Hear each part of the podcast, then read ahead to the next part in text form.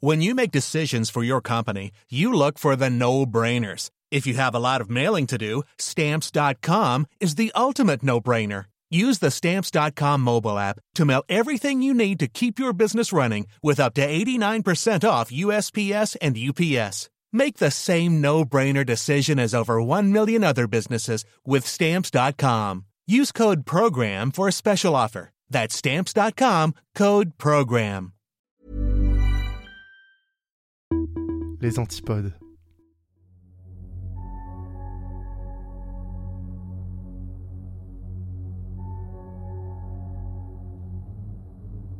Bonsoir, vous écoutez le Rendez-vous de l'étrange, épisode 3. Et oui, c'est déjà le troisième épisode qu'on enregistre ensemble sur Twitch. Et même le quatrième d'ailleurs si on compte l'épisode 0. Et pour cette fois, je ne suis pas seul, j'ai le plaisir d'accueillir Xara Molly en co-animatrice avec moi. Bon salut Xara, tu vas bien? Oui, ça va super bien, toi? Bah ça va très bien. Alors Xara, t'es auditrice euh, d'avant d'aller dormir et on se connaît en fait parce que tu t'es inscrite sur le Discord il y a deux ans, euh, deux ans et demi d'ailleurs, faut, faut pas Oui. l'oublier. Déjà. Euh, ouais, et de- depuis t'es devenue une super modératrice, une inquisitrice d'ailleurs, on appelle ça Oui. avant d'aller dormir. Et c'est aussi grâce à toi que j'ai connu quelques podcasts québécois, dont Captive, Dérive, dont tu avais parlé d'ailleurs avec Clégo dans un épisode. Oui, exactement. Est-ce que, bon, j'ai déjà fait une petite présentation, mais est-ce qu'il y a d'autres choses à dire que, que j'aurais pu omettre? Ben, euh, je suis une fan finie de true crime, euh, d'horreur, euh, d'histoires mystérieuses. C'est ce qui fait que, j'imagine, on, on est devenus amis au fil du temps et que euh, c'est super plaisant de discuter avec tous les Adados sur euh, le Discord. Bah ouais. Euh, sinon, j'imagine que vous reconnaissez mon accent. Je ne, je viens du Québec. Je, je vis au Québec et je viens du Québec. Donc, je vais essayer de parler assez un peu lentement, mais sinon, je- on mettra des sous-titres. Non, mais c'est très bien. Et euh, je vois d'ailleurs dans, dans le chat que euh, les gens kiffent l'accent, donc euh, c'est parfait. Parfait. Heureuse de pouvoir vous divertir avec mon accent. Et tu vas nous parler de quoi ce soir? Ce soir, j'ai deux histoires pour vous. Donc, la première histoire que j'ai a rapport avec un peintre qui serait décédé dans des circonstances mystérieuses. Ok. Et la deuxième histoire parle d'une île où on aurait retrouvé un trésor et on ne sait pas trop de quelle nature est le trésor et pourquoi autant d'intérêt autour de ce trésor? Ok, ça a l'air cool ça. Et toi, Luc, de quoi tu vas nous parler? Euh, moi de mon côté, je vais parler de l'affaire Eric Callers. C'est un homme qui a été tué devant chez lui sans que personne ne remarque rien. Il y a encore pas mal de mystères autour de cette affaire qui méritent qu'on s'y attarde. Euh, donc c'est ce qu'on va faire ce soir. Et on a aussi préparé chacun de notre côté un petit sujet qu'on fera en after show pour ceux qui nous suivent sur Twitch. Puis voilà, je crois qu'on va pouvoir y aller. C'est toi qui vas commencer comme t'as deux sujets. Et ça me fait plaisir de commencer. En fait, les deux histoires que je vous présente aujourd'hui sont en lien avec le Canada. Euh, c'est deux histoires qui se sont passées ici au Canada. Je me disais que ça allait bien toucher l'auditoire euh, européen. Euh, toujours beaucoup d'intérêt autour euh, du- de notre continent. Donc, l'histoire de ce soir se passe durant l'été 2000, euh, 2000, 1917. Ok. Euh, on a un peintre qui s'appelle Tom Thompson, drôle de nom, qui est décédé, en fait, alors qu'il est allé en canot euh, se promener dans les bois.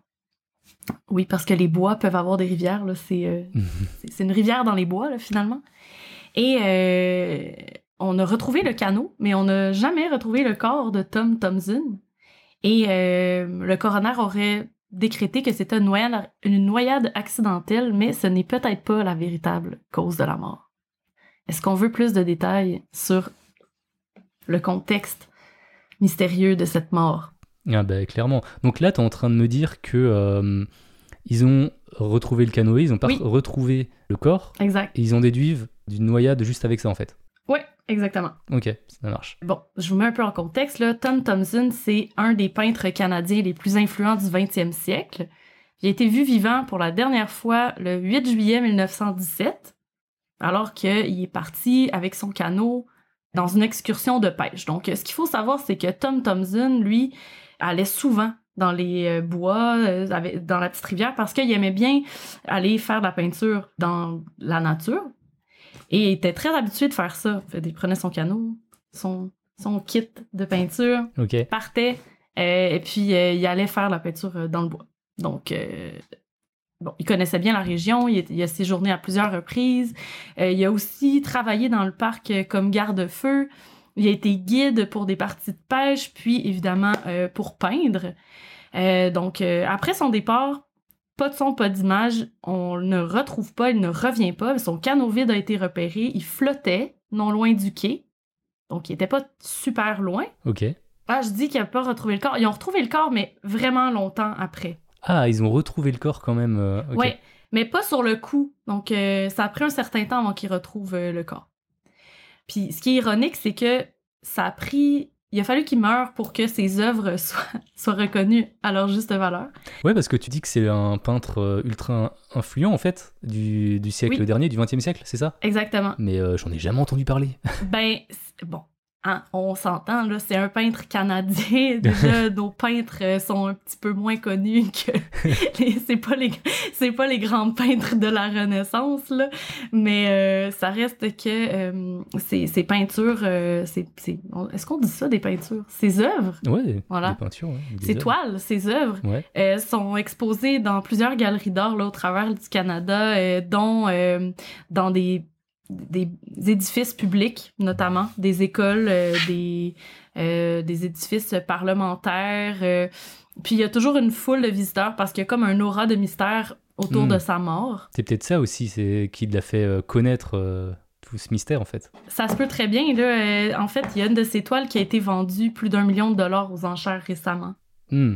Donc, en fait, il s'inspirait beaucoup de la nature. C'est justement pour... euh, ça va avec ce que j'ai dit tout à l'heure. là. Il allait souvent seul, en canot, dans la nature pour peindre. Puis les thèmes de ses peintures, c'est généralement autour euh, de, bon, nature morte, mais aussi euh, tout ce qui est... en fait, ce qui se passait au Canada dans ce temps-là, c'est qu'il y avait énormément de coupes d'arbres pour l'électricité, puis aussi pour créer des... Parce que, bon, le Canada... c'est grand, hein. il y a beaucoup de forêts, puis il faut détruire des forêts pour pouvoir faire du papier, pour pouvoir créer des villes. Euh, donc, euh, il y avait énormément de transformations là, du territoire dans ce temps-là. Il, il a fait plein de- d'œuvres à propos de ça, là, des coupes à blanc qu'on appelle là, par chez nous. Hmm. Donc, ce qui est mystérieux, c'est qu'on sait toujours pas la façon dont il est réellement mort. On sait pas non plus l'identité de la personne qui a découvert son corps, parce que c'est pas écrit dans les rapports. On sait pas non plus dans quel état il se trouvait, puis même on sait pas où il a été inhumé. On sait juste qu'il est mort, en fait. Ah ouais, Dans les archives, il y a rien. c'est en quelle année? 1917. Ok. C'est quand même euh, surprenant, sachant qu'il y a des archives de trucs euh, par chez vous qui datent de bien avant. Hmm. Donc, il y en a qui vont dire que c'est un accident, il y en a qui vont dire que c'est une malchance, il y en a d'autres qui vont dire qu'il s'est peut-être suicidé, Euh, il y en a d'autres qui vont dire que c'est un acte criminel, peut-être. Oh, là, ça s'en vient un peu excitant, euh, qui pourrait résulter d'un conflit au sujet d'une dette. Possible. Ça se peut que ça soit une histoire d'amour ou des opinions sur l'effort de guerre, parce qu'en fait, 1917, on est en plein dans la Première Guerre. Puis, euh, bon, les Canadiens euh, ont été dépêchés plus tard, disons, sur les lieux des différentes batailles, mais il y avait beaucoup de gens qui étaient contre envoyer des Canadiens à la guerre, puis il y en a qui étaient pour. Donc, euh, il y avait des divergences d'opinion assez importantes à propos de ça. Puis en fait, euh, il y a un autre mystère qui vient par-dessus, c'est qu'on sait pas vraiment s'il est encore où il a été enterré. C'est fou ça en fait qu'il n'y ait aucune info. Non, il y a absolument aucune info. C'est quand même spécial là, que quelqu'un meure, quelqu'un d'influent. Il y a eu une enquête, mais on ne retrouve pas les documents. Absolument pas. Donc, euh, il y a toutes sortes de gens qui se posent énormément de questions, puis ça a suscité beaucoup la curiosité de, de ses proches, de la, aussi de la sphère artistique, comment ça se fait qu'il est disparu comme ça.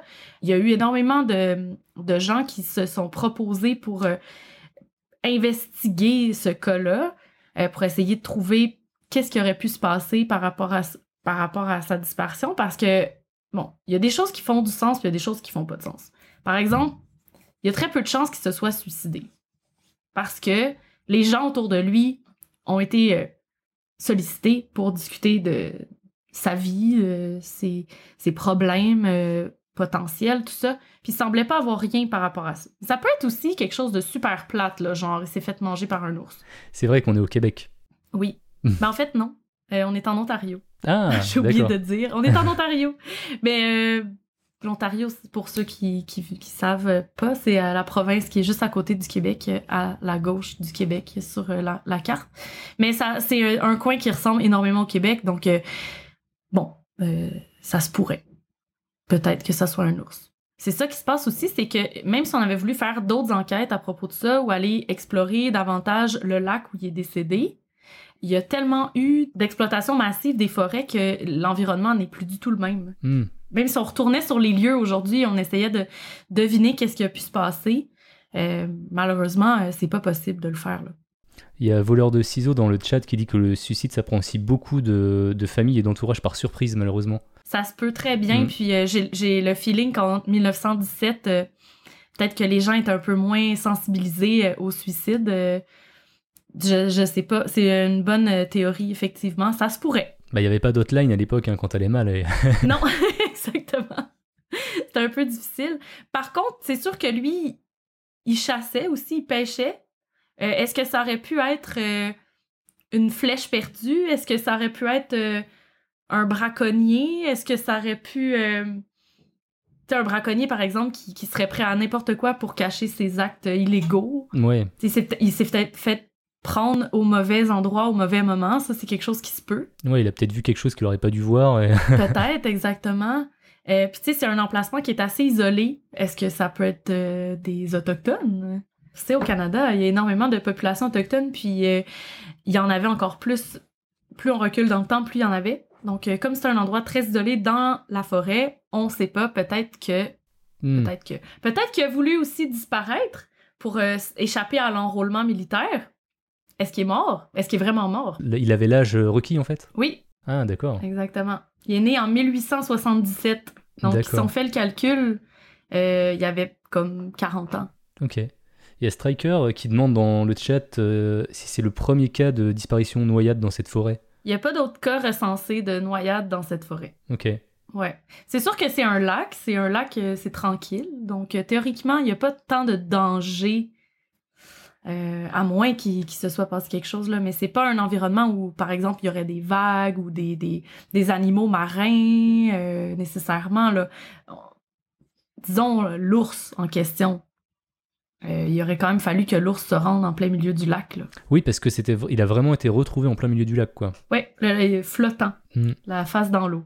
Ouais, après, comme dit voleur de ciseaux, un accident euh, est vite arrivé en fait, hein, et t'as personne. Un accident euh, est vite arrivé. T'as personne pour qui contacter, et, oui, effectivement, Michael, il n'y avait pas de portable pour appeler les secours en 1907, quoi. 1917, mais quand même pas. Mm. Non, exact. J'ai peut-être d'autres indices à vous donner. Ouais. En 1917, là, il commençait à avoir un petit peu de reconnaissance de la part du milieu artistique par rapport à ses œuvres. Il faisait, il était dans cette branche-là depuis 1905. Puis euh, il y a certains mécènes euh, qui ont euh, décidé de, disons, encadrer son art pour vendre des toiles au, au, gouvernement pour mettre dans les différents édifices gouvernementaux. Puis il commençait à recevoir des critiques très positives par rapport à ses œuvres à ce moment-là, en 1917. Puis il semblait vraiment sur le point de passer au niveau suivant, comme on dit, euh, dans, euh, dans sa carrière. C'est étrange parce que presque immédiatement après sa mort, il y a des amis proches de la communauté qui se sont regroupés et qui ont parti ce qu'on appelle le groupe des sept. Et ce groupe-là a suscité énormément d'intérêt. C'était comme un espèce de collectif là, artistique. Puis euh, ça, c'est quand même connu. Le groupe des sept, là, c'est comme si peut-être quelqu'un aurait voulu prendre la popularité à sa place, le tasser. Est-ce qu'il y a quelque chose à voir avec euh, le, groupe des sept? Euh, c'est assez difficile à dire. Il y a tellement de choses qui sont plausibles. Euh, puis on n'a toujours absolument aucun indice. Puis en fait, je leur dis, on sait même pas s'il est enterré ou il devrait être enterré. Et est-ce qu'on sait si quelqu'un a profité en fait de cette mort au final? C'est une excellente question. Je suis pas allée jusque-là dans ma recherche parce que ce qu'il faut savoir, euh, c'est que ce mystère-là fait partie d'un site qui s'appelle greatcanadianmysteries.ca. OK. J'ai sorti mon meilleur anglais pour vous. Euh, c'est un site où on peut retrouver des mystères historiques avec toutes les données au complet auxquelles les historiens ont accès.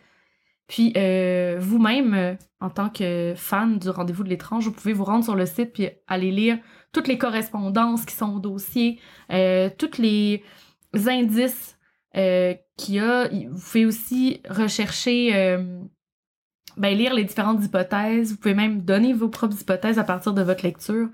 Euh, donc, on vous mettra le, le lien peut-être Ouais, bon, éventuellement. pas de souci, on le mettra dans la description euh, du podcast. Mais C'est très intéressant en tout cas. hein.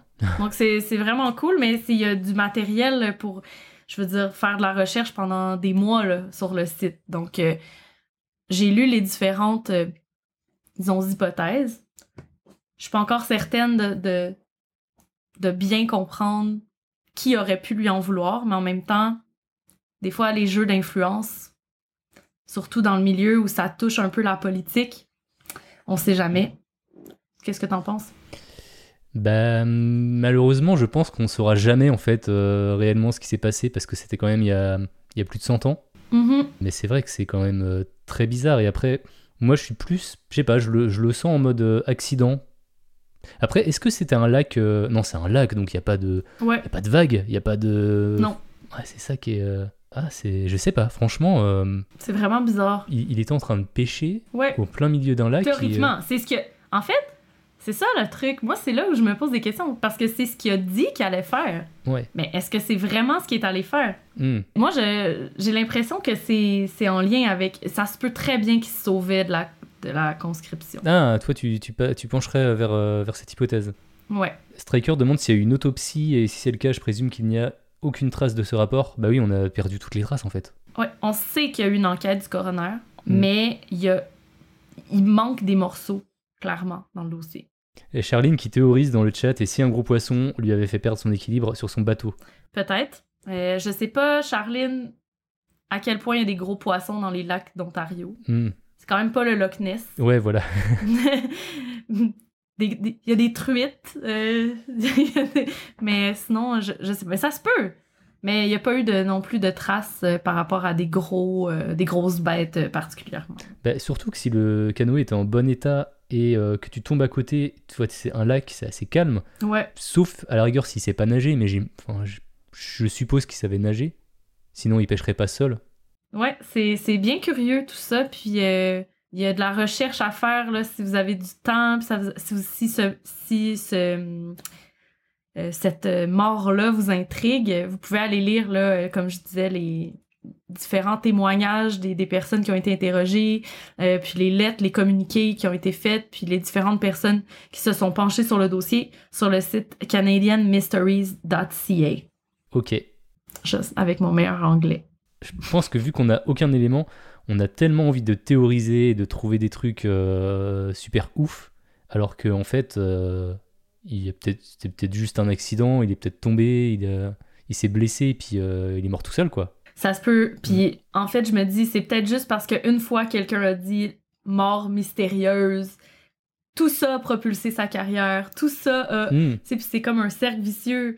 Dès qu'on associe une mort mystérieuse à quelqu'un, là, sa carrière prend de la- de l'ampleur. Puis là, comme sa carrière prend de l'ampleur, ben c'est comme.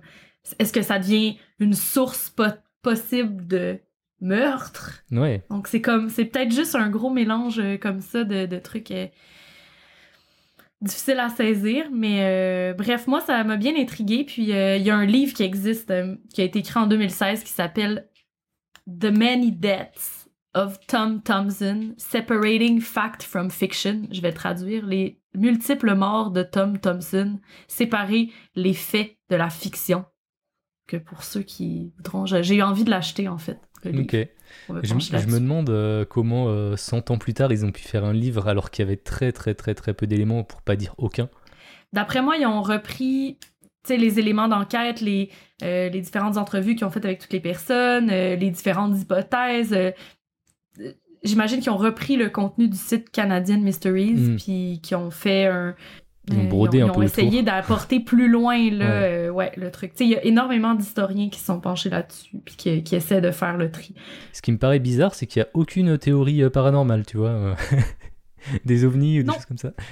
on, aurait pu, le- on aurait pu le dire nous aussi, mais en même temps, euh, tu sais, la nature, c'est dangereux. Mm. Bon, disons le canot, euh, pas été retrouvé brûlé, donc je me dis non, c'est pas un éclair. Voilà. C'est la seule théorie que je peux mettre de côté. Mais pour le reste, euh, ce n'est pas un. C'est un- c'est pas un mystère qu'on va percer aujourd'hui. Euh, eh ben, je te propose qu'on passe au euh, Oui. deuxième sujet. Ouais. Eh bien, moi, je vais te parler d'un meurtre qui a eu lieu le 2 novembre 2001. Il y a donc plus de 20 ans. La victime s'appelle Eric Kallers et c'est un homme qui a été tué d'une balle dans le dos. Alors, ça s'est passé juste devant chez lui, dans un village du Pas-de-Calais. Mais le plus étrange dans tout ça, c'est que personne n'a rien entendu et que ça s'est passé en juste quelques minutes. Et juste avant de, te raconter toute cette histoire, euh, j'aimerais te donner un petit peu de contexte et te parler de la victime et de sa famille. Donc, comme je te l'ai dit, la victime s'appelle Eric Kallers. Il est né le 4 décembre 1961 et c'est un ouvrier ajusteur à l'usine de la cristallerie d'Arc. Il habite à Busne, une petite commune de 1200 habitants. Sa maison est dans un hameau à 800 mètres du bourg, au milieu de champs de betteraves. Ses parents étaient d'ailleurs des exploitants agricoles et cultivaient la betterave depuis plusieurs générations. C'était un homme caractérisé comme sérieux, discret, timide, introverti. Il n'avait pas d'ennemis connus et il était apprécié de tout le monde. Ses collègues de travail louaient sa droiture, il était toujours prêt à rendre service, il aimait le jardinage et passait beaucoup de temps justement dans son jardin. En avril 1980, il se marie avec Cécile Cordonnier, une des huit enfants de la ferme voisine. Ils ont un fils, Rémi, en 1990. Et c'est un collègue, euh, Bruno Havet, qui l'emmenait le matin et le soir pour euh, les trajets entre le, travail et sa maison. Eric Callers, il avait bien une voiture, une Renault 11, mais il l'avait mis en vente au moment des faits et elle était garée devant sa maison. Donc c'est pour ça qu'il avait besoin euh, d'un collègue pour l'emmener euh, au travail. Hmm. Et donc, je vais maintenant vous raconter ce qu'on sait du soir du 2 novembre 2001. Ce qu'on sait, c'est qu'à 21h23, un voisin, promenant son chien, passe devant la maison, la maison des Callers. La voiture euh, d'Eric est bien présente et ses pneus sont intacts. Là, tu vas te demander pourquoi je te parle des pneus. Ouais, ouais, exact. Pourquoi tu me parles des pneus? À 21h30, Bruno Havet dépose Eric Callers devant chez lui. Celui-ci remarque que les deux pneus côté conducteur de sa voiture sont à plat. Ok, c'est bizarre. Donc, il y a 7 minutes, ils étaient encore euh, corrects. Il rentre chez lui pour saluer sa femme, Cécile, et lui dit qu'il ressort dehors pour vérifier les pneus. À 21h37, Cécile sort pour vérifier si tout va bien. Elle retrouve son mari étendu sur le dos près de sa voiture en train d'agoniser. Ben voyons. Donc ça s'est passé très rapidement. hein. Ben oui. Quelqu'un l'attendait. C'est sûr. A priori, quelqu'un l'attendait, ouais. Ok. Donc les secours arrivent sous peu, mais c'était déjà trop tard pour Eric Keller, ce qui meurt entre-temps, à l'âge de 39 ans, d'une balle reçue dans le dos. Une balle en plus, ça fait du bruit quand même, un, un Ouais, fusil, là. a priori, euh, il suffit de mettre euh, Un silencieux, mais je veux dire. un silencieux. Comment, qui qui a ça, un silencieux? Un professionnel peut-être. Effectivement, un professionnel. Ok. Après les secours, c'est la police qui arrive pour passer la, la scène de crime au peigne fin. Les agents trouvent au total 6 impacts de balles, donc 4 dans les pneus, une balle perdue euh, qui est sur la voiture, et la dernière du coup dans le dos de la victime. Mm. Il faut savoir que toutes les douilles ont été ramassées. On a donc affaire à quelqu'un de médiculeux et qui n'était visiblement pas pressé. Ok, j'ai trop de questions. Je vais te laisser finir, là. euh, Ok, ok, ça marche. je te laisse finir. Alors, selon les experts, euh, le tireur était allongé dans un fossé de l'autre côté de la route de son domicile. Curieusement, malgré le fait que les six balles aient été tirées, personne n'a rien entendu. Aucun coup de feu n'a été signalé par les voisins ni par la famille. Et donc, ouais, euh, à ce stade, là, j'aimerais quand même pointer du doigt la, la rapidité des actions. Je vous rappelle qu'à 21h23, la voiture avait ses pneus in- intacts. À 21h30, la victime arrivait à la maison et remarquait que ses pneus étaient à plat. Et à 21h37, bah, sa femme l'a retrouvé mort. Enfin, en train d'agoniser. Hmm. Donc tout s'est passé euh, très très vite. Je pense d'ailleurs que si sa femme était sortie une ou deux minutes plus tôt, elle se serait sûrement retrouvée nez à nez avec euh, le tueur en train de ramasser les douilles juste à côté de la voiture. Ouais, parce qu'il fait. C'est le soir, là, on s'entend. Il, est 21h, là. Donc, il y a, il y a pas de lumière. Théoriquement, il faut qu'il les retrouve, les douilles, là. Ouais, il y a très peu de lumière, sachant que moi j'ai regardé un petit peu sur euh, Google Maps où c'était, et euh, c'est vraiment, ouais, c'est un hameau, hein, c'est c'est vraiment paumé. hein. Donc il n'y avait pas de, de lampadaire ou quoi que ce soit. Cinq jours plus tard, le légiste du centre hospitalier de Lens a établi qu'il avait été tué par un seul projectile dans le dos, alors qu'il était accroupi pour vérifier l'état de ses pneus. L'hémorragie était telle qu'il ne pouvait pas survivre de toute façon. Et l'arme du crime, ce serait un 22 long rifle.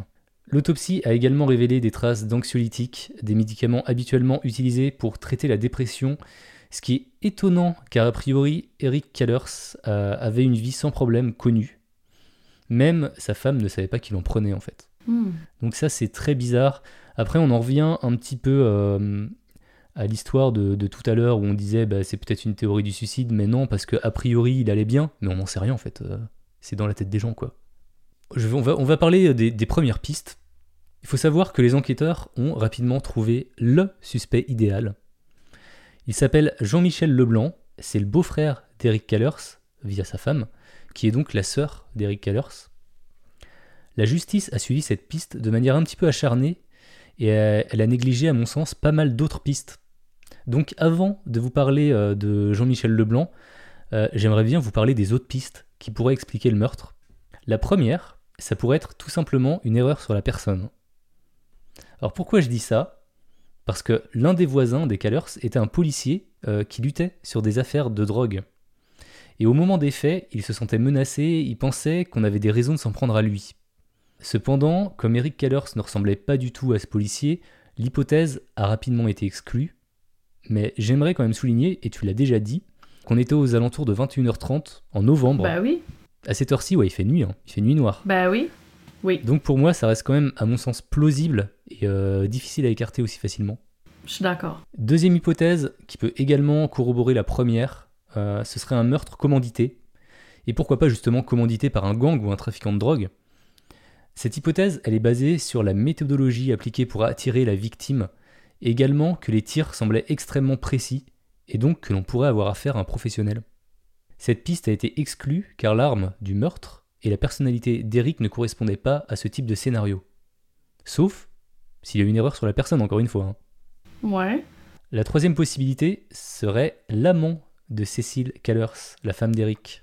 Hmm. Effectivement, euh, celle-ci avait reconnu qu'elle avait eu une brève liaison avec le boucher du centre Mm. commercial de Béthune, l'endroit où Ah. elle travaillait. Ben la coquine. Eh oui, il y a toujours un amant dans l'histoire. Il y a un motif, en tout cas. Il y a- ouais, il y a un motif. Il y a un motif. Et il était tout l'inverse d'Eric. Il était euh, connu pour être macho, il était très endetté. Il avait fait l'objet de plusieurs plaintes euh, concernant des violences domestiques. Cependant, la piste a été abandonnée car il avait a priori un solide alibi. C'est-à-dire? On ne le sait pas. Ah, ok. on, va, on va leur faire confiance. Bah, disons que c'est la police. Normalement, elle a fait son travail, donc on va faire confiance à la police. Mais est-ce que ça pourrait être l'amant qui fait affaire avec un professionnel? Hmm, L'amant qui aurait commandité euh, le meurtre, Ouais. ça peut être une hypothèse. Qui voulait pas le faire lui-même, mais bon. Après, on, on- on se retrouve, enfin, on est, on est quand même dans un tout petit patelin. hein. Je sais pas, de... c'est fou de se dire que le, le boucher aurait euh, commandité euh, un meurtre.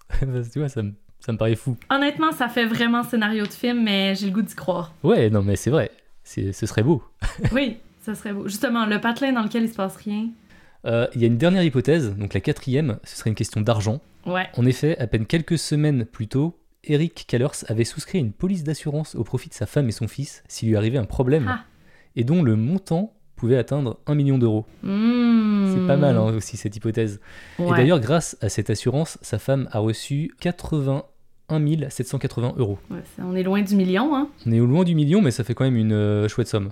Mais évidemment, en même temps qu'elle a reçu de l'argent, je veux dire, c'est ça le but, mais Bah, C'était juste quelques semaines avant, tu vois, qu'il avait souscrit.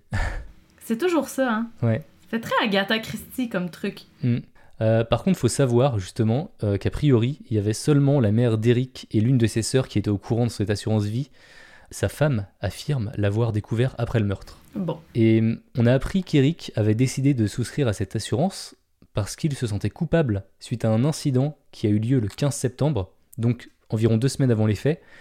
Une partie de la maison avait été endommagée par un incendie causé par le fait qu'Eric n'avait pas correctement éteint la friteuse électrique. Ok. Donc en gros, deux semaines avant les faits, il, avait, euh, il a failli foutre le feu à la maison. Il a souscrit à une assurance vie et puis euh, il est mort juste après quoi. Bien étrange tout ça. On nous dit que ça se voit quand c'est des tirs à bout portant. Donc, euh, il y a comme la notion de la distance de la personne par rapport à... Comment Eric? Ouais, c'était pas à bout portant. hein. C'était pas à bout portant. C'était pas à bout portant. C'était de proximité. Ouais, c'était pas loin en fait. Faut imaginer la voiture garée le long de la route. Et euh, du coup, il y a la route. Et de l'autre côté, c'est pas un trottoir, c'est un fossé. Et a priori, le tueur était allongé dans le fossé. OK. Ouais, c'est comme dans, dans une tranchée. C'est ça. Il y en a qui disent que c'est sa femme qui l'aurait tué. Mais ça fait du sens avec le truc de police d'assurance, si on a un motif. Ou sinon, le fait euh, qu'elle avait un amant aussi. Peut-être qu'elle voulait vivre sa vie avec quelqu'un d'autre. Bah, c'est vrai que, que la femme, euh, bah, il y avait double motif pour elle. Quoi. Il y avait la, la police d'assurance Ouais. et en plus l'amant. Mm. C'est- très, très, très, très suspect. Mais de là à, à commanditer un meurtre ou à directement euh, tuer euh, son mari, euh, Ouais, c'est sûr qu'il y a quand même une marge entre les deux, mais bon, elle, pour moi, elle est quand même très suspecte. Ensuite de ça, il y a euh, Michael G qui dit la question d'argent reste la plus probable pour un meurtre. Peut-être, Ça fait partie des motifs, euh, les sais, quelqu'un d'endetté et tout. Mais en même temps, comme tu disais, ça allait pas du tout avec le caractère de Eric. Mais qu'est-ce qu'on sait vraiment à propos d'Eric? Qu'est-ce que les gens savent à propos d'Eric? bah, en fait, euh, c'était vraiment la personne lambda, droite, et qui posait pas de problème, tu vois. C'est le- c'est les pires, on dirait. Tu sais, c'est toujours ça. C'est toujours comme Ah, on s'en serait jamais douté. Ah bah c'est sûr. Il y avait pas. Tu sais, quand tu vis ta petite vie tranquille, comme euh, je sais pas s'il y a des fans ici de Ozark, là, mais bon, c'est un peu ça. Donc, euh, c'est subtil. La théorie de l'assurance vie est assez euh, populaire ici. Ouais, c'est vrai qu'elle pensait toucher euh, jusqu'à 1 million d'euros avec cette assurance vie. hein. Donc, ouais. Mais c'est vraiment. En même temps, c'est vraiment con parce que c'est tellement évident. Je veux dire, qui fait ça? Encore? Ça a été répété des millions de fois là, dans des documentaires de true crime ou. C'est quelque chose qui marche encore, ça, dans la tête des gens, de souscrire à, un une assurance vie puis de tuer son mari? Elle, elle, elle a jamais été suspectée. Hein. Mais est-ce qu'on sait si elle a jamais été suspectée, suspectée ou si. Un peu, mais après enquête, non? A priori, elle a jamais été suspectée et euh, elle était pas seule à la maison, il y avait son fils. Ok. Après, son fils était jeune, hein, il avait euh, 11 ans, je crois. Elle était euh, dans sa maison et c'est elle qui a découvert euh, Eric euh, en train d'agoniser, quoi. Hmm. Mais après, il n'y a pas non plus de témoins qui ont vu que c'est elle qui a découvert à 21h37. euh, Non, c'est ça, c'est selon sa timeline à elle. Ouais. Euh, Il y a Michael qui dit À qui profite le crime? Bah là, clairement, à la femme. Mm. Ça lui profite financièrement, mais c'est pas pour ça qu'elle voulait absolument mort, quoi. Mais en fait, on sait pas si elle voulait mort, Mm. déjà, à la base. Est-ce qu'elle était triste? Est-ce qu'il y a eu comme. Est-ce qu'on sait sa réaction? Est-ce que. Je sais pas. Est-ce qu'il y a eu des indices par rapport à. Tu sais, toi, tu me dis, elle a été jamais mise en cause là-dedans. Jamais. En fait, elle a jamais été mise en cause parce que les policiers avaient trouvé le suspect idéal et ils se sont acharnés dessus. Et elle aussi, en fait, elle était convaincue que euh, c'était euh, bien, euh, du coup, la personne dont je vais parler, Jean-Michel Leblanc, qui avait commis ce, ce meurtre. Ok. Parle-nous de Jean-Michel Leblanc, là. On est rendu là. Eh ben, ça marche. Donc effectivement, on avait beaucoup de pistes à creuser et à suivre. Euh, mais ouais, la police s'en est rapidement détournée car elle pensait avoir trouvé le suspect idéal. Celui-ci s'appelle donc Jean-Michel Leblanc. Il est marié à Françoise, l'une des sœurs d'Éric. Jean-Michel Leblanc travaillait à, à ADECO au moment des faits, c'est une agence d'intérim, et il était d'ailleurs délégué syndical. Le couple a trois enfants, et il vivait à ce moment-là également à Busne, à 800 mètres du domicile des Calers. A priori, il n'y avait aucune animosité entre les deux familles. Quelques jours auparavant, euh, le 31 octobre, ils dînaient d'ailleurs ensemble. Et deux semaines plus tôt, Jean-Michel était venu aider Eric dans les travaux pour réhabiliter sa cuisine suite au départ d'incendie euh, avec la friteuse. Ah oui. Donc les deux hommes s'entendaient a priori très bien.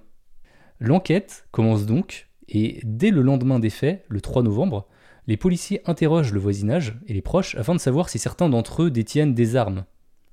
Jean-Michel répond par la négative en disant, je cite, J'en ai jamais eu, ni fusil, ni carabine, ni revolver, ni pistolet. Mais tout bascule trois mois plus tard, lorsque des voisins indiquent à la police qu'ils ont vu le fils euh, Leblanc tirer avec une carabine qui pourrait être une 22 long rifle. Mmh. Donc on se retrouve, on se retrouve le 15 février. Donc le couple est interrogé, il est interrogé à part, et la femme avoue. Elle indique que son mari avait menti pour ne pas avoir de problème, car l'arme n'était pas enregistrée. Elle avait été achetée, il y a plus de 20 ans, pour tirer des cibles dans le jardin. Il ne voulait pas d'ennui, alors il avait préféré passer ce détail sous silence. Ben oui, mais oui, ben oui, mais il a insisté qu'il n'y avait aucune arme. À quel point tu te tires dans le pied en disant ça? Il aurait dû la jouer euh, fair play, quoi, euh, direct. Ben euh, oui. Di- Direct, expliquer le truc et il aurait pas paru suspect en fait. Mais là, direct, ça met un, un red flag euh, sur sa tête, quoi. Jean-Michel! Jean-Michel, t'as merdé là. Jean-Michel! Franchement! oh my god! non, mais pour vrai, il compte, tu sais. Voyons. En tout cas. Moi, je suis là à juger le gars, Jean-Michel, là, en tout cas.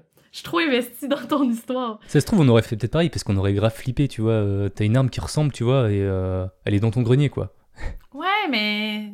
Ça sert à quoi de mentir, là? Je veux dire, ils vont la trouver, ton arme. La mage de Clégo, Jean-Michel pas fiable. Il y, a quelqu'un qui a dit Jean-Michel est pas si blanc que ça. J'avoue, j'avais même pas pensé à ça. Ok, là, on a une théorie vraiment, vraiment champ gauche. Peut-être que Eric a découvert qu'il y avait une maladie incurable, puis qu'il voulait pas que sa femme et son fils vivent dans les dettes. Qu'il aurait lui-même décidé de faire tout ça juste pour disparaître. Ça me paraît très tiré par les cheveux quand même, hein. là, comme théorie. Ouais, ouais, ouais. On va continuer avec Jean-Michel, du coup, hein, pour l'instant. Jean-Michel. Jean-Michel semble un bon euh, bouc émissaire. On continue. L'arme est ensuite récupérée dans le grenier des Leblanc et elle est donc analysée par un expert en balistique. Et voici la conclusion. Ouvrez les guillemets. Il est permis de conclure qu'il s'agit de l'arme du crime. Fermez les guillemets. Ok. Le 17 février, Jean-Michel Leblanc est donc mis en examen pour meurtre avec préméditation dans l'attente d'une contre-expertise dans la prison de Béthune.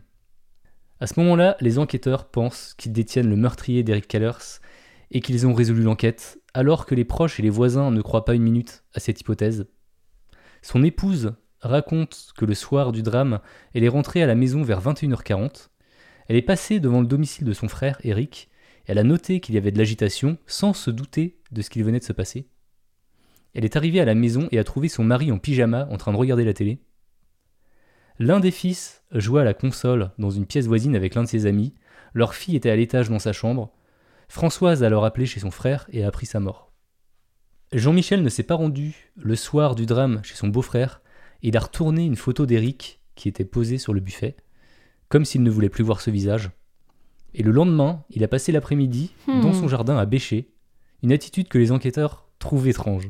Ah, c'est mon genre, ça. Moi, quand j'ai la tête trop pleine, je vais, je vais faire des tâches connes. Tu sais, comme je vais faire la vaisselle ou... Tu sais, quand t'es comme perturbé.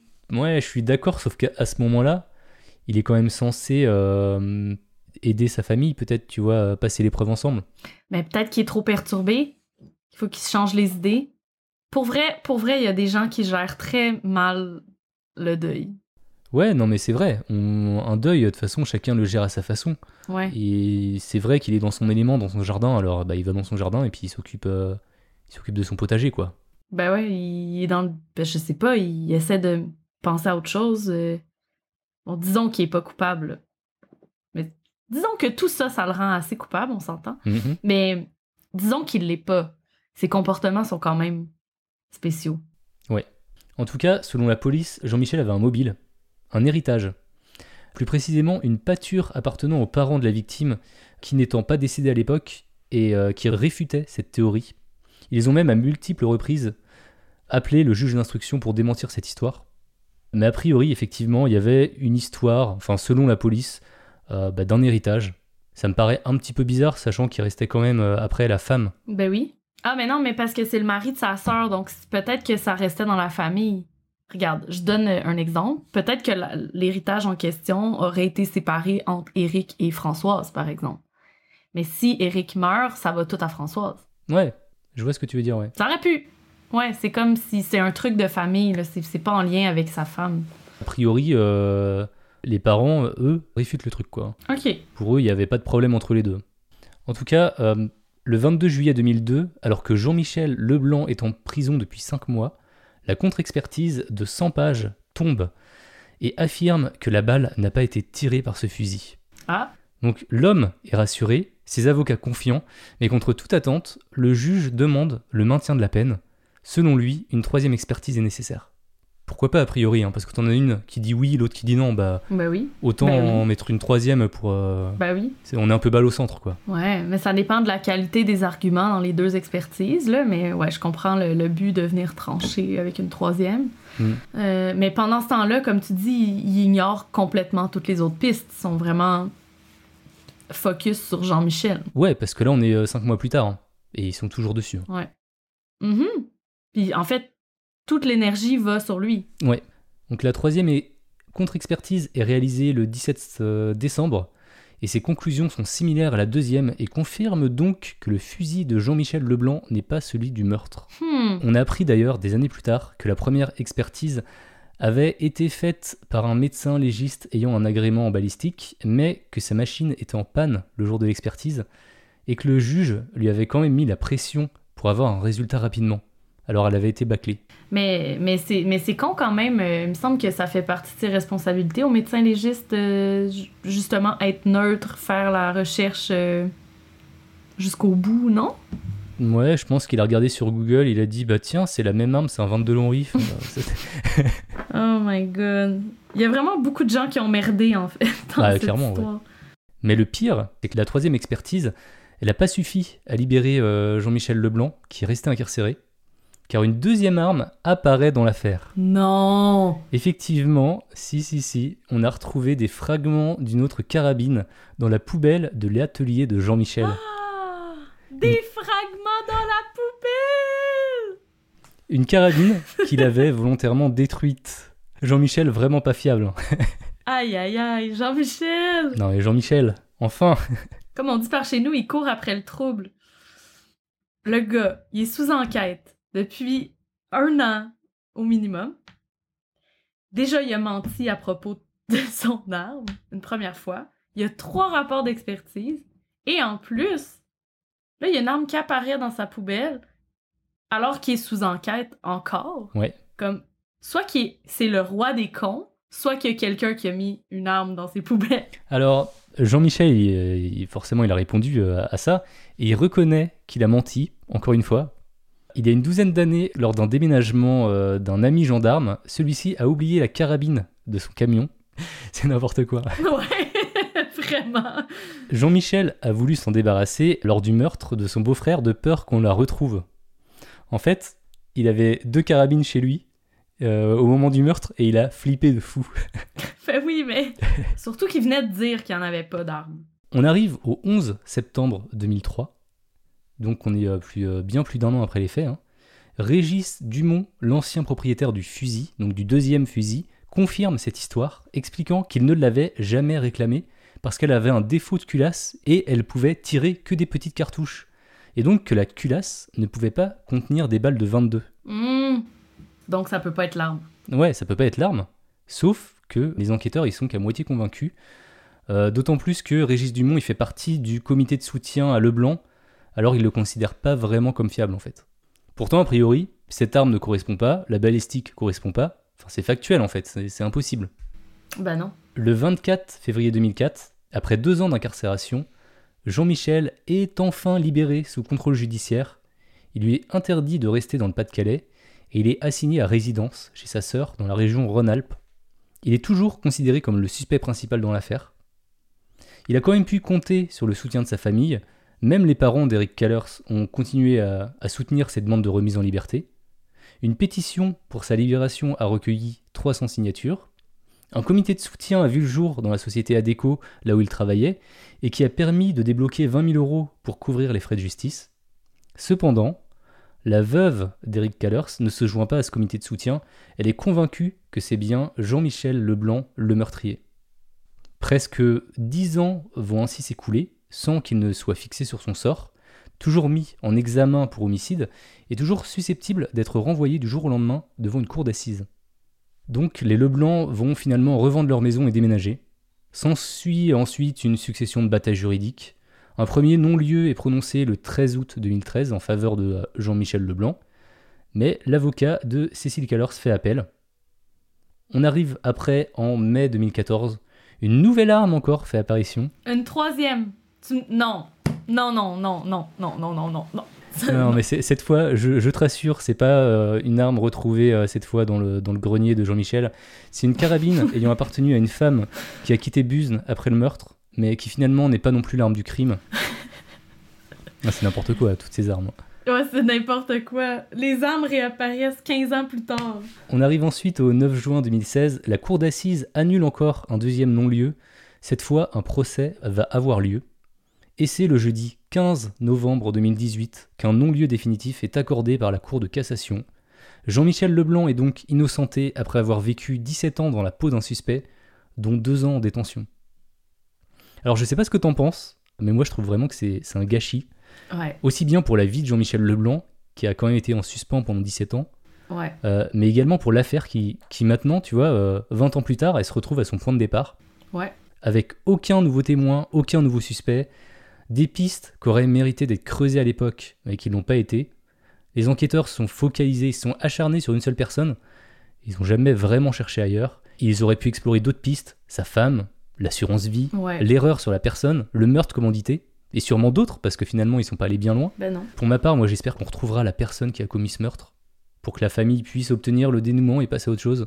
Mm. Mais là, je t'avoue que, à part trouver une quatrième arme ou une cinquième arme, je ne sais pas. Pauvre Jean-Mich. Ouais, Jean-Michel, il a pris cher quand même. Bon, j'imagine rendu là qu'il est vraiment pas coupable parce que il a été, disons, considéré coupable pendant vraiment longtemps pour qu'il décide de, de revenir sur leur pas par rapport à, à son statut. Je pense que ça prouve que c'est pas lui, mais entre toi puis moi, après presque 20 ans, euh, je veux dire, euh, toute trace qu'il aurait pu avoir de quoi que ce soit d'autre, c'est terminé, là. La, la bonne question à se poser souvent, c'est à qui profite le crime. Et là, on a, une, on a quand même une bonne réponse, tu vois. On sait que euh, la femme, elle a potentiellement pu revenir plus tard avec son amant. Elle a empoché une, euh, une somme euh, plutôt euh, coquette. Ouais. Mais voilà, ça fait pas d'elle. On peut pas dire que ça en fait euh, un meurtrier pour autant, quoi. Une meurtrière pour autant. Non. Mais c'est toujours étrange des, des histoires comme ça. Puis elle, on l'a dit tantôt, là, mais elle a deux motifs, la femme. Mm. Mais c'est quand même très organisé, là. le fait qu'il y a quelqu'un qui est venu briser les pneus, qui est dans le fond une façon d'attirer dehors. C'est une façon de l'attirer dehors, right? Mm. Pour qu'il aille se pencher près de la voiture, puis après ça, qu'il se fasse tirer dans le dos. C'est quand même vraiment organisé comme truc. C'est pas euh, à la volette, là. C'est ultra professionnel. Ben oui. Puis bon, la femme, euh, tu sais, je veux dire, est ressortie sept minutes plus tard. Moi, pour moi, peut-être qu'elle savait que ça s'en venait, puis que, tu sais, ah oui, mon chéri, euh, ah oui, vas-y, va vérifier tes pneus. Puis là, après ça, elle regarde sa montre, puis là, elle se dit, je vais aller voir. Puis, tu sais, il me semble que ça va tellement vite. Je te donne un exemple. Toi, là, si tu vas dehors dans ton garage, là, parce que tu veux réparer ta roue de vélo, Mm. ça va prendre combien de temps avant que ta femme sorte pour voir si t'es correct? Moi, je dirais beaucoup plus de temps. hein. Ben, exactement. C'est Mhm. mon point. Moi, si je dis je vais chercher quelque chose dans la voiture, c'est pas au bout de 4 minutes que quelqu'un va venir voir si je suis correct, là. Non? Bah après, c'est peut-être parce qu'elle trouvait ça étrange euh, que les deux pneus soient à plat comme ça et voulait voir ce qui se passait, quoi, peut-être. hein.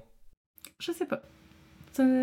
Mais je trouve ça quand même étrange, tu sais. Tu marques un point parce que c'est vrai que 7 minutes, c'est euh, bah, c'est rapide, ouais. C'est, effectivement, c'est rapide. C'est un modèle très répandu, le 22, dit Clégo. Ouais, moi je me connais pas trop en armes, mais effectivement, ouais, si c'est un modèle très répandu, euh, c'est peut-être pour ça que tout le monde en a dans, dans sa poubelle, quoi.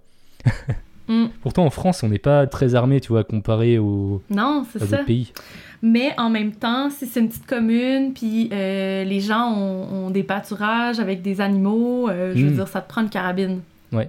Clégo, pourquoi un promeneur regarderait les pneus? Surtout dans le noir. Ouais, t'as raison. Qui est ce promeneur? On n'a pas d'infos sur l'identité du promeneur, on sait juste que c'est un voisin. Moi, je pense qu'il a pas spécifiquement regardé les pneus, mais la, poli- la- la police a dû lui demander s'il avait vu quelque chose d'étrange vis-à-vis de la voiture, euh, puis il a dit non, quoi. Bah, à mon avis, c'est ça, quoi. Est-ce que l'enquête a été reprise? Est-ce qu'il y a une équipe qui s'en occupe maintenant ou c'est mort? C'est pas considéré comme un cold case, mais ça a pas bougé euh, depuis 2018, en fait. Moi, je pense qu'ils ils ont tellement abandonné de pistes que. Je veux dire, euh, il n'y a plus rien. Et- Parce que, tu sais, au tout début, là, ça- il y a une arborescence, par exemple, des pistes, mais si dès le départ, ils ont approfondi aucune autre piste que celle de Jean-Michel, ça va être difficile de trouver quelque chose. hein. Ça va être compliqué, effectivement. On va laisser l'enquête se poursuivre. En attendant, je te propose que tu nous parles du troisième dossier. Ah ben oui, allons-y. Allons-y. Je vais vous parler d'une histoire euh, qui s'est passée euh, en Nouvelle-Écosse. Donc, pour ceux qui ne savent pas, la Nouvelle-Écosse, c'est aussi au Canada. C'est une province dans l'est du Canada. C'est une île. C'est pas une île, mais c'est une province dans l'est du Canada. Je sais pas pourquoi j'ai dit que c'était une île, c'est pas une île. Donc, l'histoire se passe, s'appelle Le puits au trésor vide. Tadam! Sympa comme nom. Oui, hein, c'est bien. Donc, euh, en 1795, donc euh, c'est dans les débuts euh, du Canada, euh, tel qu'on le connaît, trois adolescents découvrent une étrange dépression sur la rive sud d'une île en Nouvelle-Écosse. C'est un endroit qui serait prisé des pirates et les garçons commencent à creuser dans l'espoir de trouver un euh, trésor. Mais ce qu'ils vont trouver, ça va être des couches successives de bois et donc une genre de charpente sous la terre. Donc ils trouveront pas un butin, mais euh, ils trouvent une pierre d'ardoise euh, avec des signes énigmatiques dessus. Pourquoi il, il creusait? Il pensait euh, trouver un trésor là Ben, oui, parce que c'est un endroit qui était réputé pour qui avait déjà une aura mystérieuse par rapport aux pirates, puis bon, ils pensaient qu'ils allaient trouver des trésors. Ok. C'est des jeunes, c'est des adolescents. Ils se sont dit, bon, on va aller passer une fin de semaine sur l'île, on va trouver des trucs. Bon, Ok. je sais pas, c'est peut-être un trip d'ado, mais bref, ils se sont dit, on s'en va là. C'est trois ados. Fait que là, ils trouvent l'ardoise, puis là, il y a des signes énigmatiques dessus. Ils se disent, oh mon Dieu, qu'est-ce que c'est? Je suis certain que c'est une carte au trésor. Ah ouais, ok. Donc, euh, c'est comme ça que commence euh, la saga du trésor de... euh, en fait, l'île s'appelle Oak Island. Il y a plein d'explorateurs par la suite qui ont voulu embarquer dans le train et essayer de voir qu'est-ce qui se cachait sur cette île. Ça fait plus de 225 ans qu'il y a des gens qui vont de façon euh, sporadique sur l'île pour essayer de, de fouiller, dont le président américain Franklin D. Roosevelt, qui euh, est allé là-bas lui-même pour creuser. C'est qu'il y a eu plein de gens aussi qui sont morts en, ayant- en allant fouiller sur l'île parce que c'est quand même pas des petites fouilles, n'est-ce pas?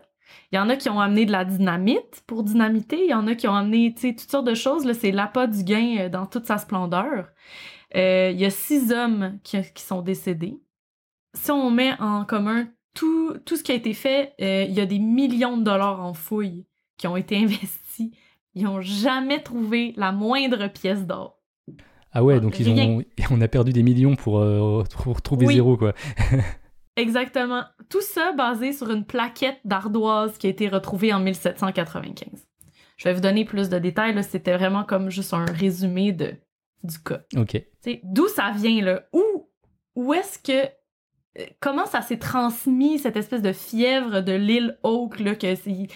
Comment les gens ont pu croire qu'il y avait vraiment et réellement un trésor sur cette île-là?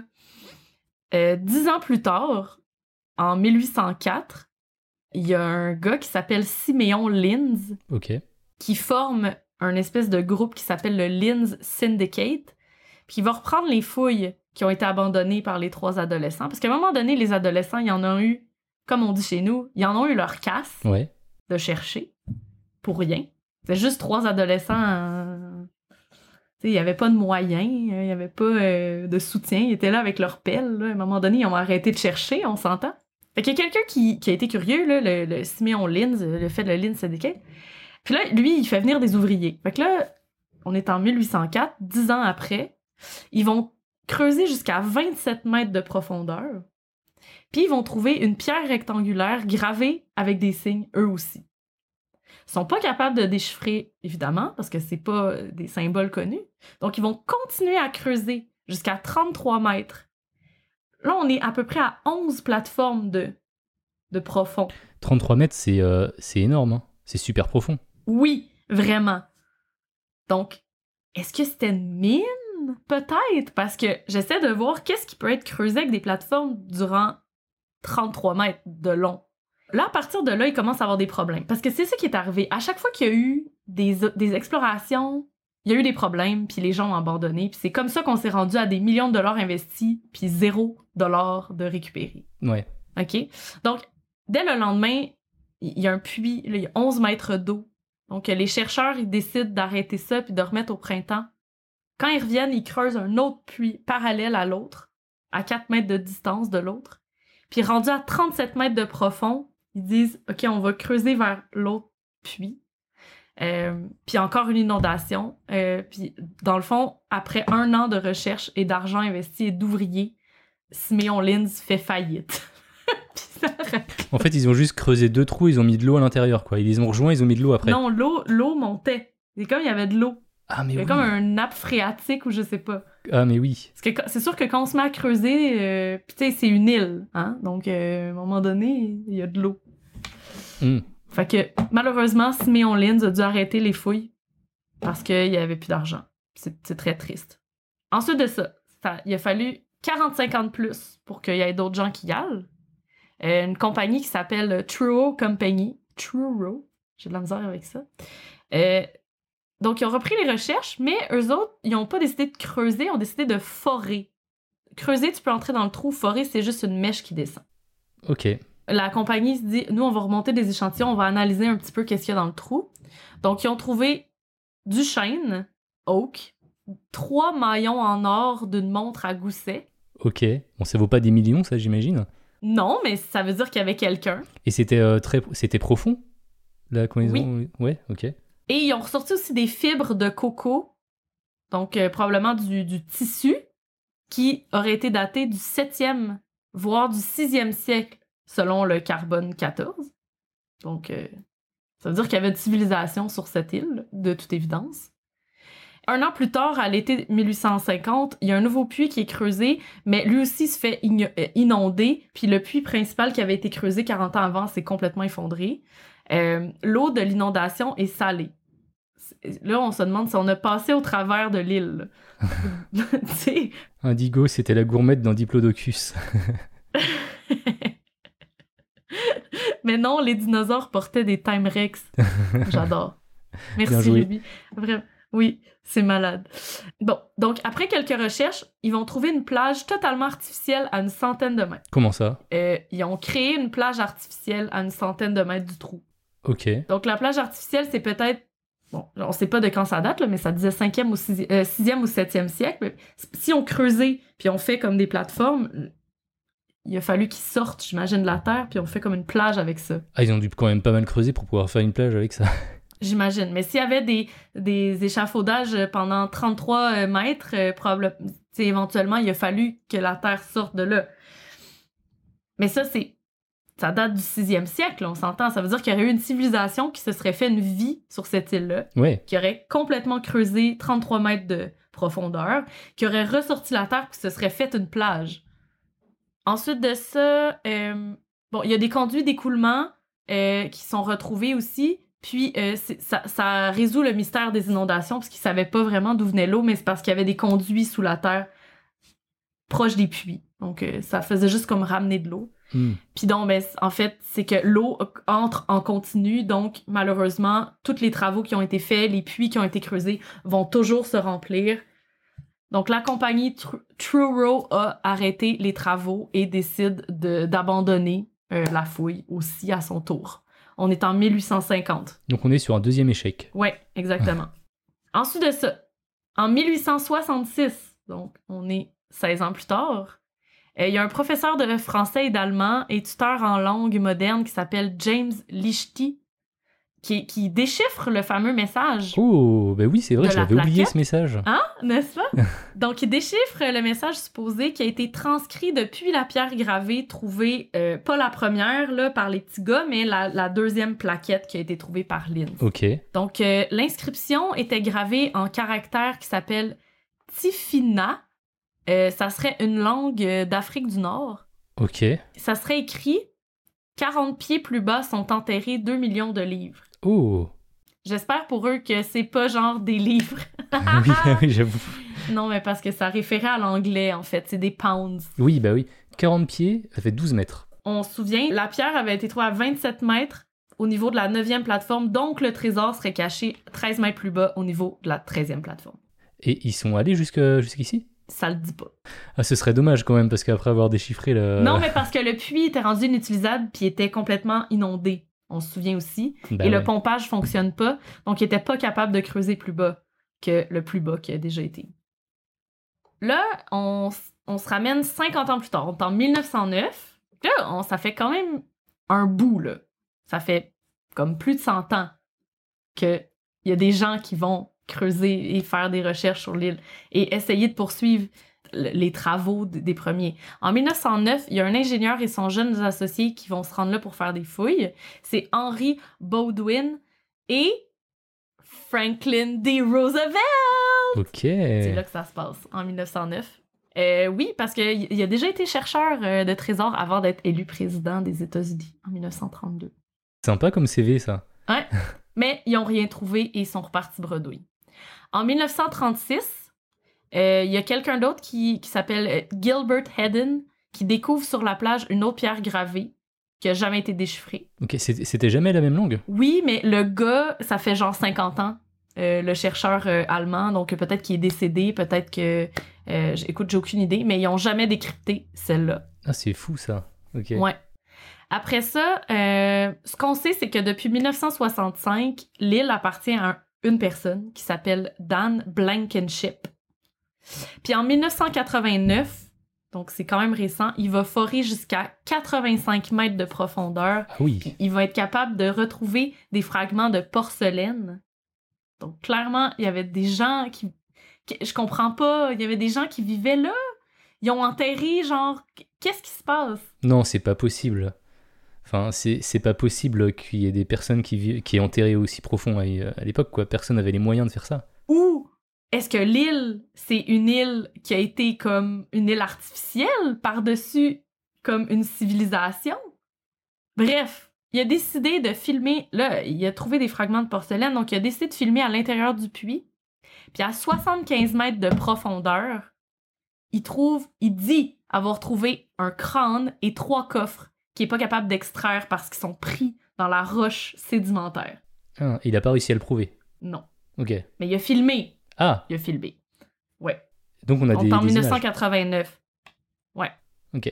Puis bon, là, ça fait 200 ans bientôt de fouilles qu'il y a sur cette île-là. Puis euh, l'île est rendue juste un gros tas de trous. Ah bah ouais. C'est vraiment difficile de retrouver le puits originel, celui dans lequel il y avait la plaque.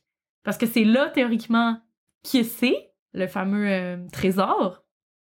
Il y a plus de 10 000 visiteurs qui se rendent sur l'île chaque année.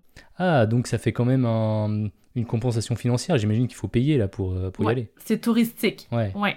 Donc, euh, est-ce que vous voulez savoir euh, les hypothèses Ah bah qui bien sûr. émergent? OK. Euh, des anciennes galeries naturelles qui se seraient bouchées, peut-être. Mais qu'est-ce qui explique qu'on doit creuser 75 mètres pour avoir le moindre euh, trace de vie? Mm. Moi, ça me questionne vraiment beaucoup. J'arrive pas à comprendre. Puis surtout si c'était avant 1700, je peux vous dire qu'ici, euh, en 1700, euh, 1600, là, à part euh, les Amérindiens, c'était pas extrême. On appelait ça les Amérindiens dans le temps. C'était pas très civilisé. Hmm. Je veux dire, les armes et tout, tu sais, les outils pour construire, tu sais, quand les euh, Européens sont arrivés euh, au Québec, au Canada, là, euh, les, les, les, les Autochtones, il y avait des, des pointes de flèches là, comme armes. là. Comment tu peux creuser une civilisation comme ça? Moi, je, je comprends pas. Il y a vraiment quelque chose que, que j'arrive pas à comprendre. C'est ouais, c'est très bizarre. Il y en a qui disent que peut-être qu'il y avait des pirates. Bon, les pirates, c'était, dans le fond, la prémisse de base, là, c'est laquelle, c'est, c'est celle pour laquelle les jeunes sont allés faire le, leur petit voyage de, de creusage euh, la première fois. Mais c'est quand même difficile d'envisager que des pirates aient enfoui profondément, comme ça, un trésor. Donc évidemment, quand un pirate enterre un trésor, son but c'est d'aller le récupérer éventuellement. Donc pourquoi il aurait fait tout ça juste pour cacher un trésor? Euh, donc cette hypothèse est, euh, a été quand même essuyée du revers de la main. Bon, deuxième hypothèse. Il y a un chercheur français qui s'appelle Éric Surcouf qui évoque quant à lui les Templiers. Donc, euh, il pense euh, en effet que euh, l'ancien grand maître de l'ordre des Templiers aurait pu prendre la mer avec un trésor provenant de l'ordre des Templiers. On, c'est tout ça, c'est les francs-maçons là, kind of là. Les Illuminati et tout. Donc, on, on est dans la théorie du complot ici. Puis il aurait choisi Oak Island pour dissimuler parce que c'est dans l'est du Canada et donc en partant de l'Europe, on arrive en Nouvelle-Écosse. C'est d'ailleurs dans les eaux de Nouvelle-Écosse que le Titanic s'est échoué, n'est-ce pas? Donc ça, c'est une autre théorie. En 1745, il y a eu une guerre euh, contre des Anglais euh, en Nouvelle-Écosse. Louis XV a fait régulièrement envoyer des bateaux avec euh, des pièces d'or et d'argent pour donner des munitions à ses soldats. Et un des bateaux aurait pu couler. Et un butin aurait pu être caché par des gens, des autochtones, par exemple. En fait, moi, c'est la profondeur, moi, je trouve, qui me sidère. Ben oui. Ben moi aussi. J'arrive pas à comprendre avec quel. Tu sais, je veux dire, ils ont utilisé des foreuses là, pour aller chercher les trucs. Donc, comment ils ont pu creuser aussi creux? La, ma seule hypothèse, c'est que le niveau de l'eau, pas le niveau de l'eau, mais le niveau de la terre était plus bas, puis ça a été mis par-dessus. Je, je, je, comprends pas. Moi, moi aussi, j'arrive vraiment pas à me questionner. Ouais, je pense qu'il y a eu un, changement euh, naturel en fait. Ouais. Je pense que c'est obligatoire parce que personne avait euh, la possibilité de creuser euh, les moyens techniques en fait. Non, exact. Pour euh, creuser aussi profond. Non, vraiment, je j'arrive pas à comprendre comment ils ont fait. Bon. Après ça, en 1993, il y a quelqu'un qui a écrit un livre qui s'appelle Oak Island Gold. Il suggère que ça pourrait s'agir d'une une cargaison qui a été prise en 1762 proche de l'île qui s'appelait Hispaniola dans le temps, qui est devenue Haïti, République dominicaine. Euh, puis qui aurait été le caché. Euh, dans le fond, ça aurait été une cargaison euh, hispanique. OK. Donc, tout ça, ça tourne quand même toujours autour de genre bateau. Oui. Mais en même temps, c'est sûr parce que si ça date d'aussi longtemps, ça peut pas venir de l'Amérique. Ça peut pas provenir de l'Amérique, là. Mm. Ça vient d'ailleurs. Il y a Cléco dans le chat qui dit qu'on a plein de traces de vie dans des galeries naturelles à plus de 100 mètres de profondeur en Europe et qui datent des premiers siècles. Mm. Sauf qu'il n'était pas censé avoir des gens ici au 6e siècle. En tout cas, j'adore les théories dans le chat. Il y a Voleur de ciseaux qui dit que c'était Jean-Michel qui voulait finir de creuser pour éviter euh, ses poubelles à fusil. oui, sûrement, oui. Jean-Michel qui est toujours dans les bons coups. Ah, j'adore. Il y a Lily Amit qui dit peut-être qu'il y avait à l'époque des grottes qui existaient puis qui ont été submergées ou englouties par l'eau. Hmm. De toute façon, il y a eu un phénomène naturel. C'est clair, je pense. Ouais, c'est sûr. Ouais. Ruby, c'est clairement une mère qui en avait assez d'avoir ses adolescents dans les pattes et qui les a envoyés creuser un trou pour avoir la paix. Ça, c'est vraiment bon. J'adore. Mais c'est fou quand même comment il y a eu toute une vague là, pendant. Ça fait 200 ans que les gens retournent creuser pour essayer de trouver un truc. Et donc, actuellement, là, l'île, c'est devenu euh, une attraction un peu euh, touristique où euh, les gens viennent. Un peu. Ok. Et c'est toujours le même propriétaire? Ouais, depuis 1965. Mais en fait, c'est pas juste à lui, mais la majorité de l'île est à lui. Mais, tu sais, le mystère plane surtout autour de comment les adolescents ont su. En fait, c'est tout con. C'est trois ados qui ont lancé tout ça. Ouais. Où est rendue la plaque originale? La petite qu'ils avaient trouvée. Est-ce qu'ils ont inventé ça pour se rendre intéressant? Je suis en train de regarder des photos là. Et il y a même un petit, euh, une petite plaque là, commémorative 1795-1995, c'est euh, les personnes qui sont mortes à la recherche euh, du trésor. 1795, c'est les ados. Ouais, ça a commencé en 1795, ça c'est... Euh, puis... Ouais, mais il y a eu six personnes qui sont décédées entre 1795 puis 1804. Hmm. Parce qu'il y a des gens qui, sont, qui ont décidé d'aller là-bas, mais ils sont peut-être tombés dans le trou, ils ont peut-être... Je sais pas. L'histoire ne le dit pas. Ok. Bah, très bonne histoire en tout cas. Hmm. C'était bien intéressant. C'était bien intéressant et très bien raconté. Merci beaucoup, merci beaucoup en tout cas. On va pouvoir maintenant terminer tranquillement notre épisode. Merci beaucoup d'avoir suivi cet épisode jusqu'au bout. Merci à toi, Xara, d'avoir co-animé à la perfection cet épisode avec moi. Oui euh, J'espère que ça t'a plu. En tout cas, concernant le prochain enregistrement, je suis pas sûr encore de le faire en live, euh, car le mois de juin risque d'être très rempli de mon côté. Euh, pour ceux qui ne savent pas, moi j'habite à Clisson et euh, c'est la ville du Hellfest. Et cette année, le Hellfest, il va durer pendant deux semaines en juin. Et moi, il faut savoir aussi que j'habite à 800 mètres du festival, donc je sais pas encore si j'aurai assez de silence pour pouvoir le faire. On va voir ça. Dans tous les cas, je mettrai à jour la date du prochain live dans le lien qui se situe dans les descriptions des épisodes. Je ferai aussi une annonce sur Discord, un Twitter et Instagram. je vais parler d'Instagram, tiens j'ai ouvert un, petit compte Instagram, c'est RDV étrange. N'hésitez pas à vous abonner pour ceux qui ne euh, le sont pas. J'y mets des euh, teasers euh, pour les prochains épisodes, je donne des infos euh, de temps en temps, donc n'hésitez pas. C'est à peu près tout. En tout cas, Xara, je te remercie encore une fois pour ta participation. C'était vraiment trop trop cool de ta part d'avoir accepté directement la proposition. Et t'es la bienvenue si tu veux revenir n'importe quand, y a pas de souci. Les gens, si vous avez aimé la formule, n'hésitez pas à nous laisser des commentaires justement dans l'Instagram. Comme ça, on saura. Ou sur Discord. Si vous avez aimé ce soir ou sur Discord. Vous pouvez venir, nous voir sur le Discord avant d'aller dormir. On aime bien les retours, surtout qu'effectivement, comme tu dis, bah, euh, c'est une formule un peu différente. On fait des tests. Et puis, euh, en tout cas, c'était euh, super plaisant à faire. Oui. Je trouve ça plus cool de le faire à deux que de le faire tout seul et, et limite réciter son texte, quoi. C'est plus sympa, quoi. Très sympa pour moi aussi. merci de l'invitation. Je l'ai vraiment apprécié. Cool. Euh, je voudrais remercier également tous ceux qui ont sub ce soir sur la chaîne. Il y avait Petit Tabouret du 56, Charline, Indigo, Liliamit. Vous êtes vraiment stylax. Pour ceux qui cherchent une autre façon de soutenir ce podcast, vous pouvez faire comme P76, qui le 26 avril a mis ce commentaire 5 étoiles sur Apple Podcast. Très bon podcast. Encore une très bonne production de Yop, podcast bien construit et très agréable, je recommande. Merci beaucoup. Euh, maintenant, on va laisser la place à l'After Show, pour ceux qui nous suivent en direct. Et pour ceux qui écoutent en podcast, je vous dis à dans un mois pour le prochain épisode du Rendez-vous de l'étrange. A bientôt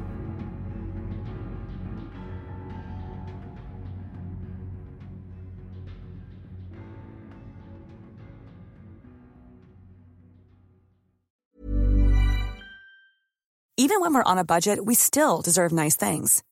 Quince is a place to scoop up stunning high-end goods for 50 to 80% less than similar brands. They have buttery soft cashmere sweaters starting at $50, luxurious Italian leather bags, and so much more. Plus, Quince only works with factories that use safe, ethical, and responsible manufacturing. Get the high-end goods you'll love without the high price tag with Quince. Go to quince.com/style for free shipping and 365-day returns.